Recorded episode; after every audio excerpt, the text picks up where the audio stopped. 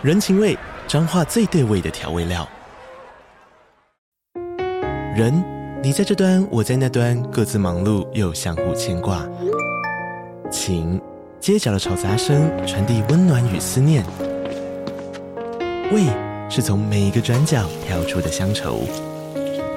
这里是彰化县政府 Podcast 节目《彰化早咖》，我是主持人内克。从彰化大小事各具特色到旅游攻略，透过轻松有趣的访谈，带着大家走进最在地的早咖。准备好了吗？彰化的故事，我们说给你听。以上为彰化县政府广告。科学带我们探索宇宙的奥秘。阅读让我们享受知识的美好。欢迎收听科普阅读。你好，欢迎收听天下文化 Podcast 的科普阅读，跟着我们一起透过阅读认识科学的丰富世界。我是天下文化的专案企划主恩，今天很开心可以悄悄的呢从幕后走到幕前。呃，其实过去我都有参与在 Podcast 的录制跟后制，那今天很荣幸可以正式的跟大家见面啦。今天在节目当中呢，我们也邀请到了共同主持人，是天下文化的科学线资深编辑吴玉玲。玉玲，Hello，哎，主任好，各位听众大家好。呃，玉玲呢之前其实帮我们介绍了很多本非常重要的科普著作，嗯，那今天呢，我们也要聊聊天下文化新出版的《关于宇宙，我们什么都不知道》。这本书其实算是一个改版书，但是因为它内容太好了，所以我们要再次的来推荐，再次的推出哦。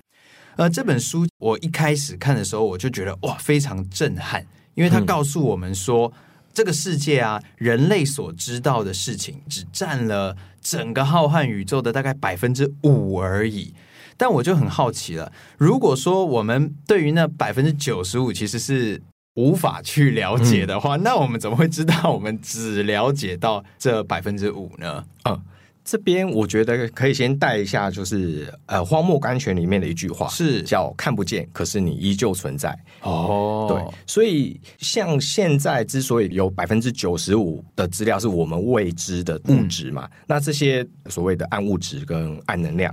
对于人来说，就是目前的技术是看不到的。对对，那可能很多人就会好奇，那既然看不到，我们是怎么？我们又怎么知道？对，我们怎么察觉到它存在呢？嗯，那其实大家可以先想象一下，就是呃，中式餐厅会有那种转盘。嗯，对，我们在旋转那个转盘的时候，上面的一些那种锅碗瓢盆，可能就是会因为旋转太快，嗯、然后就往外飞，算是离心力嘛？哎，对，那阻挡他们往外飞的，其实是所谓的摩擦力。那转换到星系的角度，科学家就是观测到说，哎，星系其实在旋转。嗯，所以同样的道理，如果说星系旋转的速度很快的话，理论上来说，这些星星就是太快的话，星星就会往外飞。嗯，那这个时候科学家就很好奇啊，就想：哎，我我既然知道说拉住星星的是重力，是那重力可以借由星星的质量来推估嘛？对，所以那星系的转速他们也观测得到，所以他们就来就是算算看，是就算完之后呢，发现星系其实转的速度比想象中来得快。哦，就是意思就是说。其实按照这个速度，星星早就应该飞，飞出去飞出去了，可是却没有。嗯，好，那回过头来，科学家就开始想说，为什么会这样？其中一个假设就是说，实际上有我们看不到的质量存在。这个目前就是讲说是所谓的暗物质。嗯，好，那暗物质既然看不到，那作为一个假设，所以科学家们就等于算是想办法说，是不是还有其他的证据可以证明它存在？那后来是因为看到呃所谓的重力透镜效应，因为暗物质具有质量嘛，是。那远处的光过来的时候，可能会因为它的质量产生光线扭曲，嗯，所以我们会在一张星图上面看到远方同样一个星系却有两个影子。哦，对。光在这边被扭曲过了，对，就扭曲，就有点像是其中一部分往上跑，其中一部分往下跑，它变成两个 哦。所以借由这个，哎，科学家就发现说这个效应，所以确实这个看起来空洞的地方，嗯，它是有质量存在的，嗯，所以间接就是算是证实了暗物质的确是可能存在的。哇，我觉得这个观察的过程很有趣哈，就是平常我们当然都说眼见为凭，就是看到才能够知道它存在。对对对，但就好像刚刚玉玲说的，看不见。可是依旧有些东西存在，在，对，看不见，但是它依依旧存在。而且就是说，等于说我们看见的，我们能够研究的，只占了百分之五，这整个宇宙的百分之五。对，然后我们推估，可能还有百分之九十五是我们看不见，也目前技术还没有办法去呃观测到的。对对对，相当有趣的一种发现哦。呃，而且呢，刚刚虽然听到这么很多什么重力啊，或者是这些，但是如果是你是这个文科生的话，先不要转台哦。因为其实我觉得这本书真的相当有趣。就是虽然我们只知道这宇宙的五趴，可是哎，我们还是有机会再更多知道一些，再更多知道一些。我也想问问看玉玲，你对于我们是不是还有机会从五趴变成六趴，变成七趴，你有什么想法吗？我我觉得当然还是有机会啦，因为。这么说好了，现在啊，我们所知道的世界，我们把它拿来当手中的一盏烛光来比喻好了。嗯嗯嗯，对，它所明确照亮的范围就是我们知道的世界。哦，对。那以往的科学发展，其实就是想办法让手上这个烛光越来越强，越来越亮，越来越亮，能够照越多地方越好。然后呢，只是目前说九十五趴不知道，其实。我反而比较压抑，既然有办法知道是九十五趴不知道，因为你在一个完全不晓得边境的状态之下，我们只看得到眼前的地方。然后你既然有办法知道说你眼前的范围其实是五趴，我觉得光是这一点就是非常不可思议的一件事情。嗯，对。那如果是像有玩过电玩游戏的话。嗯可能会知道说，呃，就是像《世纪帝国》，它会所谓战争迷雾哦。你一开始根据你的战争迷雾在那个缩图上面的大小，你可以知道整张地图大概有多大，对吧？嗯。所以光是这件事情，我觉得就是一个蛮特别的资讯，因为你小地图你可以快攻，是对大地图的话，你就知道啊，你可以慢慢来。嗯。所以我觉得光是知道九十五趴。是未知的这件事情本身就非常有意义，是，也就是说，你知道轮廓还是慢慢出现，对，轮廓还是慢慢出现啊。其实我觉得玉玲讲这个话，就让我想到苏格拉底曾经说过：“我唯一知道的就是我一无所知。”嗯，我觉得这当中的智慧好像也有点像这样，但我觉得就是他谦虚啦，他谦虚，对啊，没有知道很多，对他其实知道很多。那当然就是说他一无所知，其实我觉得真的是。谦虚了，又过度谦虚，对，就谦虚了，对对。但是我对于我们来说，我们现在科学研究，我们已经可以好像把那个大的 picture、大的地图稍微有个轮廓出来啊，我觉得这是真的是相当了不起的一件事情哦。谈到宇宙呢，我们自然而然会有一个疑惑，是说这个宇宙到底有多大？我还记得我小时候去那个天文馆，然后呢，就是有一个影片让我印象很深刻。它是先从有一个在地上晒日光浴的人拍起，嗯、然后就镜头一直拉，一直拉，一直拉啊！先是看到那个呃小城镇啊，然后看到城市啊，看到岛屿，看到地球，然后呢，他没有停在那儿，他就继续拉，继续拉，所以你就看到太阳系，看到星团，看到银河系，嗯、就哇，这个世界是这么的。浩瀚，但是到底这个宇宙是会继续不断的扩张呢？还有没有个边界呢？呃，其实，在关于宇宙我们什么都不知道这本书里面，它给了三个不同的假设。嗯，第一个是说无限空间里的有限宇宙，另外一个是说有限空间里的有限宇宙，第三个就是无限宇宙。哎，我其实也想跟玉玲聊一下，不知道你在这三个 宇宙观里面，你自己比较可能呃同意或者比较相信的是哪一个假说呢？哦，像刚刚您提到那个画面嘛，我还记得以前在那个 MIB 星际战警的时候，嗯、它其实有类似一个算桥段，对对，但是最后面呢，它放到一个极致之后呢，突然它把整个宇宙弄得像一颗弹珠一样，哦，然后被更大的生物。然后收进袋中，这样子。那我我觉得就是这个想象，其实算是非常吸引我。然后我觉得从这个观点来看的话，其实那就是有限空间里的有限宇宙。嗯，对，我我自己也比较倾向这样认为。是。那其中一部分原因是因为无限这个概念其实太过抽象哦，太过抽象。然后我会觉得，光是想象足够大的有限，就已经耗尽了我的想象力。对对，就感觉已经是很难想象，在就已经边界之外还有什么了。就是而且无限其实呃，如果是学数学的，大家会知道，无限这个东西其实真的就是嗯，非常是另一门学问啊。我觉得它有很多的悖论啊，或者是什么东西需要考量。嗯、是是，对，所以我反而比较倾向去认为说它是一个。有限的宇宙，而且是有限空间里的有限宇宙，这样子。嗯，我自己是比较觉得，就像玉玲说的，我对于无限的概念不是那么清楚了，嗯、所以我反而觉得无限对我来说有一种可以不断的去想象的空间。哦、是是是，所以我自己觉得无限空间里的有限宇宙，好像是我自己现在比较能够认同的一种说法。那因为其实这个就是呃，目前大家都还在努力的想办法去是找出到底是哪一种。嗯，那我其实我觉得，其实大家也不用太局限说呃哪个才是对的。对，我们现在其实就是有点像是开放讨论，那开放想象。嗯，对，那我觉得也都合理。是对，那只是说，哎，后续就是看到有没有更多的实证，嗯，可以去。知道说，哎，到底哪个比较正确？这样子。嗯嗯嗯。玉玲刚刚提到，其实也是这一本书的作者在开宗明义的时候就提醒大家的。他说：“关于宇宙，我们什么都不知道。”这本书呢，不是要告诉你答案的。嗯，没错。如果你是想要知道答案的话，你可能不要买这本书比较好。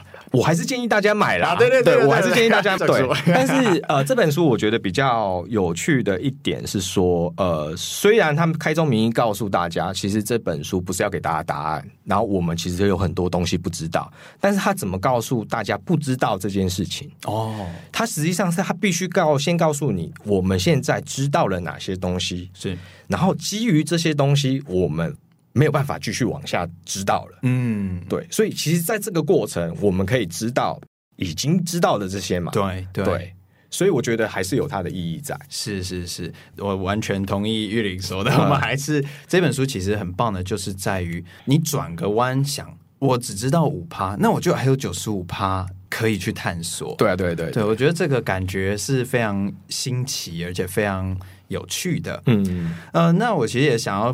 访问一下，就是因为玉林是科学线的编辑，有看过很多不同的科普书。嗯、那我们今天介绍的这本关于宇宙，我们什么都不知道。虽然它里面是有很多爆笑的这个漫画在辅助啦，嗯、可我上次跟玉林聊的时候，你也有跟我讲说，其实你觉得这一本啊，以内容来说，它其实是更 hardcore 的科学知识，对不对？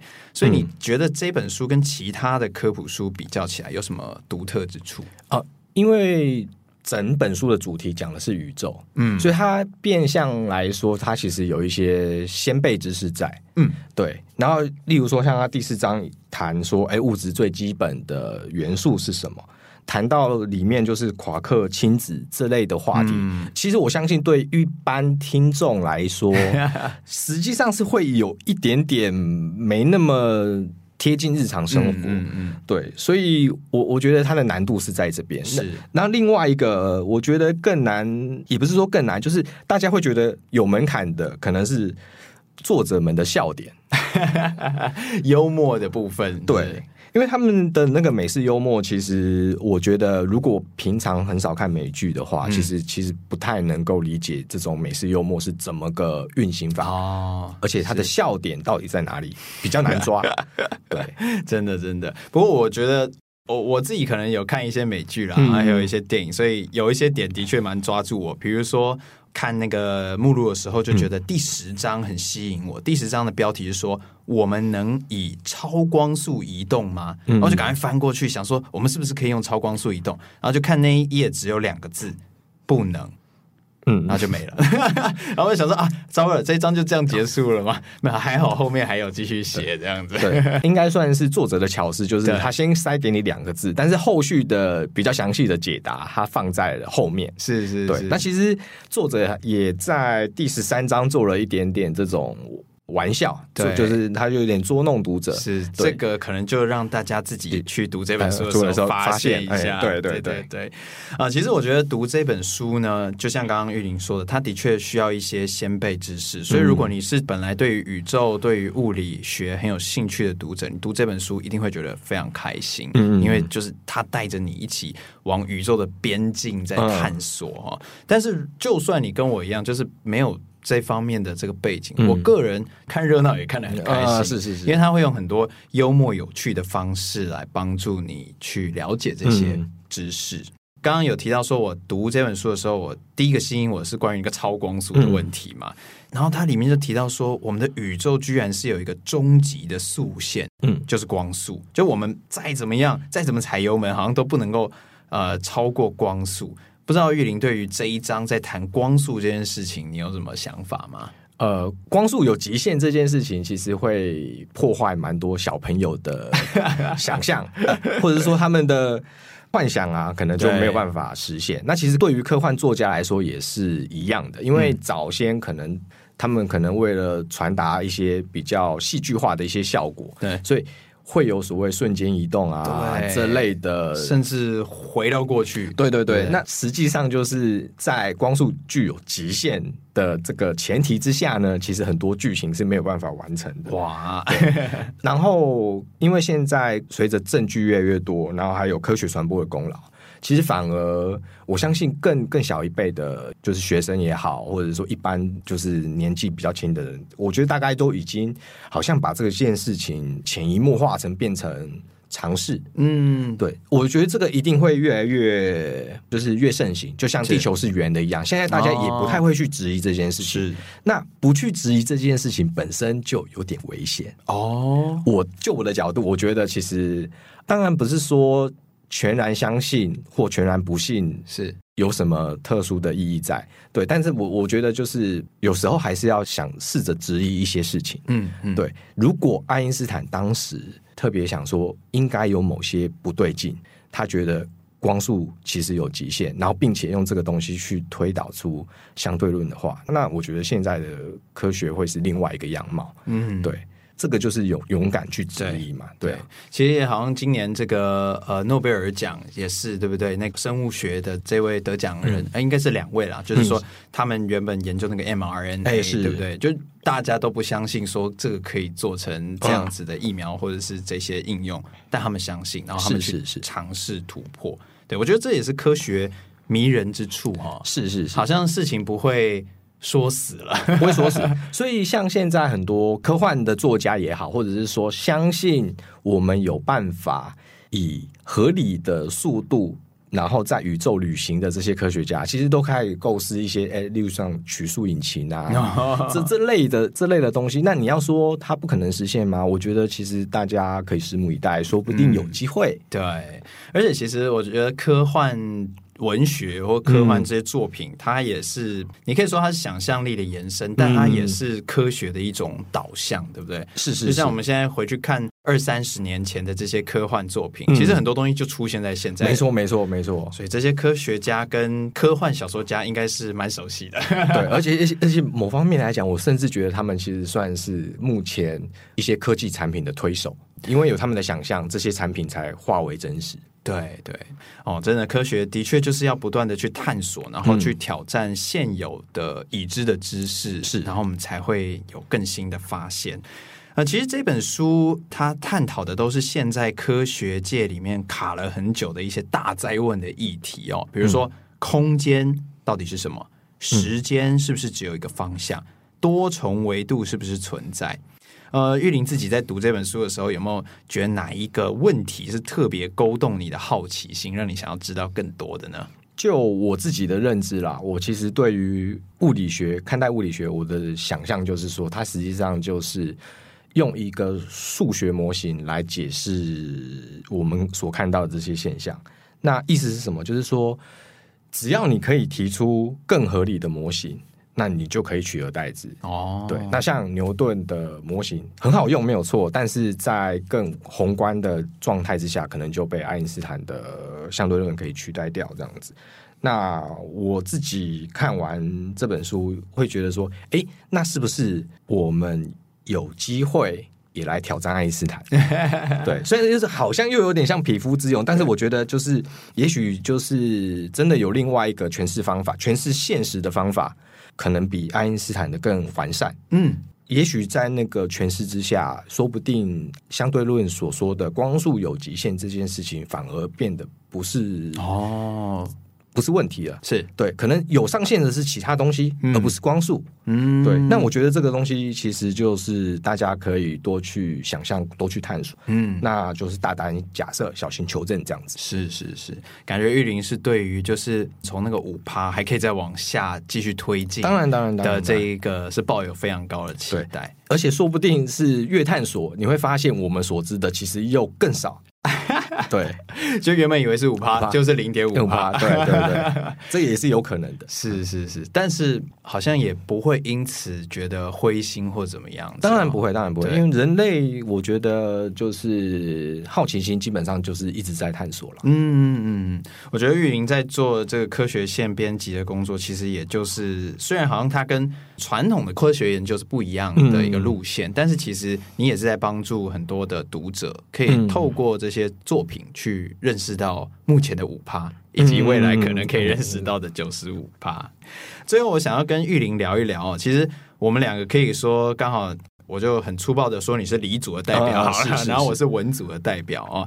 其实我很好奇，说理组的人跟文组的人不同的这个学习背景来读这样的一本书，关于宇宙，我们什么都不知道，我们的感受跟学习会不会不太一样？嗯、那玉林作为这本书的编辑，你自己有没有期待一些理组背景的读者，甚至是文组背景的读者来读这本书的时候，有什么不同的收获吗？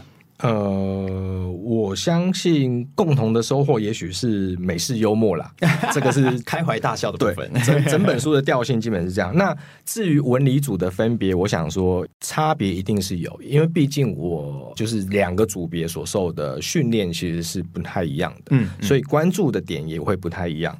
那以理组学生来说，其实我觉得在求学的过程当中，可能都已经具备了里面的一些先备知识，嗯，所以他在阅读起来，他可能就可以更着重在一些呃，例如说科学的极限啊，或者是说作者到底想要传达的意义是什么？嗯，嗯，嗯，那文组的部分，也许就主任分享一下，哎，你的感受是怎么样？嗯，其实我觉得文组。呃，因为当然，我猜可能很多人跟我一样，就是因为数学实在是不太拿手，嗯、或者是对于物理化学这些东西实在是呃一个头两个大，所以当时就选择了文组。嗯、但是我自己觉得，我这次在读这本书的时候，我反而是保持着一种，哎，这个东西我不太熟悉，但是我还蛮想。看看他到底能够告诉我些什么，有点像是旅游的感觉，是，然后就是我很熟悉台湾，嗯、啊，可是我们就是会想要去日本，想要去韩国，嗯、去一个不一样的地方看看那边长什么样子。嗯、你未必完全能够同意那个地方的文化，嗯、或者是能够呃在那边久居，嗯、对不对？可是你却可以欣赏到这个文化不同带给你的一些刺激跟一些启发也好。那我觉得，像在这本书里面，我自己就发现，哇，这个宇宙真的是超乎我的想象。嗯、然后，像时间跟空间，空间对不对？是就是这些东西，我原本想说啊，空间就空间嘛，啊，时间就时间嘛，啊，啊，可是原来还有像它里面说，好像那个果冻一样，样可以被 这个捏啊，或者是拉长啊，嗯、这些东西，就是我过去没有想象过的。哦、是。的对，而且我觉得，对于呃，文组的人来说，也许我们可以更用一种有点像是艺术的眼光来欣赏科学，就是这个自然之美就在里面。欣赏自然之美的确是蛮重要的一个重点。嗯，然后像刚刚你提到那个旅游，其实我觉得科学探索本身就是在去找寻我们不熟悉的东西。是对，所以那些探险家哎，发现了日本，发现了一些其他的国度，那后续就可以。进行就是更更进一步的一些了解嘛，嗯，对，嗯嗯，对，其实这本书它的一开头的这个英文的书名也很有趣，叫 We Have No Idea，对对对，就好像是一个放弃的感觉，但是其实实际上是要带你去探索你还不知道的那些东西，是，这也让我想到，其实呃，Steve Jobs 就是苹果的这个传奇的执行长，嗯、他就有说过，Stay hungry, stay foolish。就是我们对于这些知识，对于科学，其实我们永远可以保持着一个还想要知道更多的那一种求知若渴的心去探索它。哈，好的，那今天呢，我们就是很开心可以跟玉玲聊一聊关于宇宙，我们什么都不知道这本书。嗯、那也希望大家听完这一集之后呢，可以对于书中的这些探讨的议题呢，有产生一些兴趣。嗯、不管你是文组还是理组，理组请一定要去看看这本书。关于宇宙，我们什么都不知道。好，谢谢玉玲，好，谢谢主恩，啊，也谢谢你的收听，天下文化 Podcast，我们下次见喽，拜拜，拜拜。